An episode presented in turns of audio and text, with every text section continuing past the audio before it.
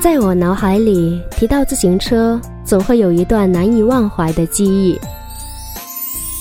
或许那是在炎炎夏日，爷爷踩着单车从老家骑行了二十多公里，来看望我们的瘦小身影。或许那是在大学校园里，喜欢的他载着你一起上课或者是逛校园的浪漫身影。或许那还是小时候，每一次赶集，爸爸都载着你一路颠簸，一路欢声笑语的高大身影。或许那还是长大后的你，一个人骑自行车去旅行的坚强背影。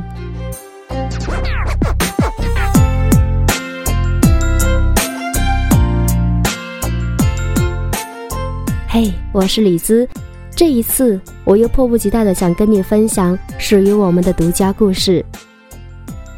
如果在你的记忆当中也有属于你和自行车的独家故事，欢迎你在二零一五年八月的三十一号深夜十二点，把你的故事通过文字的形式发送到我的邮箱“理想空间”四个汉字的首拼音加上数字二零一四 @QQ.com，也就是 L X K J。二零一四 at qq.com，l x k j 二零一四 at qq.com。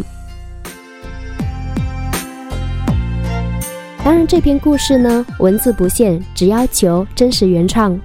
另外，请在发送的邮件里边写明你的名字，不然的话呢，我可能不知道到底是哪一位用心的听友给我寄来感人的故事。